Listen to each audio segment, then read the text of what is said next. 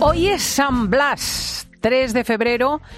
Entre otras cosas, un santo al que hay que recurrir para dolencias de garganta y acatarramientos y neumonías. La cuestión es que por San Blas, la cigüeña verás, que indica ya la anticipación de la primavera. Jorge Olcina es el director del Laboratorio del Clima de la Universidad de Alicante. Muy buenos días. Buenos días, Cristina. ¿Qué tal?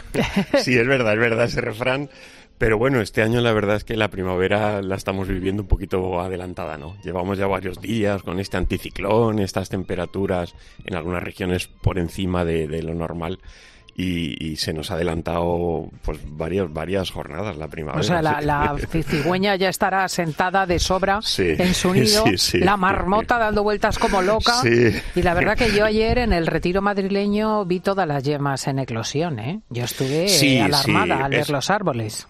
Pues la verdad es que sí, Cristina, porque es ese riesgo que, sabemos que tenemos cuando se adelanta tanto estas temperaturas agradables y la vida vegetal pues empieza pues a, rebrotar, ¿no? Pensando que ya llega la primavera, digamos, plena, eh, puede venir luego un golpe de, frío y, tirar al traste no tanto la arboleda, pero sí los, los cultivos, los frutales, ¿no? Sobre todo. Mm. Pero bueno, es, es donde estamos instalados desde hace varias semanas. Llevamos un año 24 un poco singular, apenas ha hecho frío, tuvimos dos o tres días de unas nevadas, pero apenas hay nieve en la montaña y lo que tenemos es poca, poca lluvia, eh, nieblas en el interior y anticiclón, potente anticiclón que va a seguir algunos días más, Cristina. Mm. Jorge, ¿cómo va el fin de semana?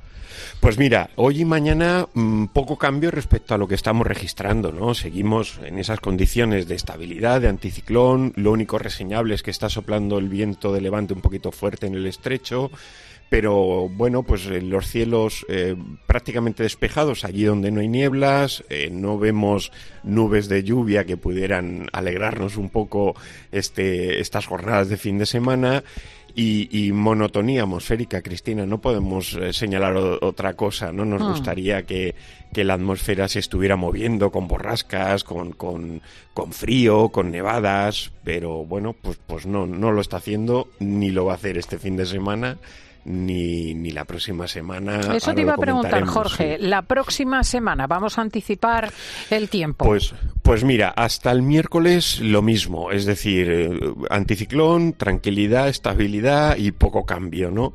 Eh, el miércoles bajarán un poquito las eh, temperaturas, anunciando un cambio que sí que entre el jueves y el sábado entrará una borrasca un poquito más intensa, acompañada de una masa de aire más fría, y eso va a dejar precipitaciones que, como sabemos, son precipitaciones que entran desde el Atlántico, desde el oeste, y se irán desgastando conforme lleguen a, las regiones del Mediterráneo, ¿no? Donde puede llover, pero bueno, una cuantía muy pequeña para lo que se necesita, ¿no?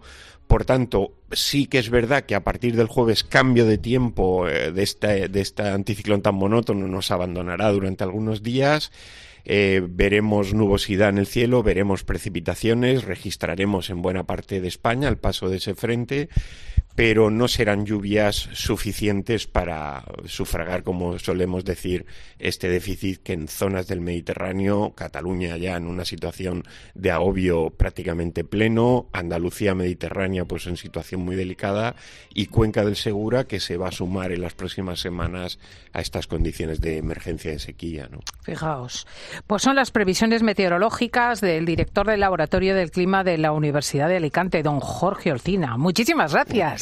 Gracias a vosotros, Cristina. Un fuerte abrazo y feliz fin de semana.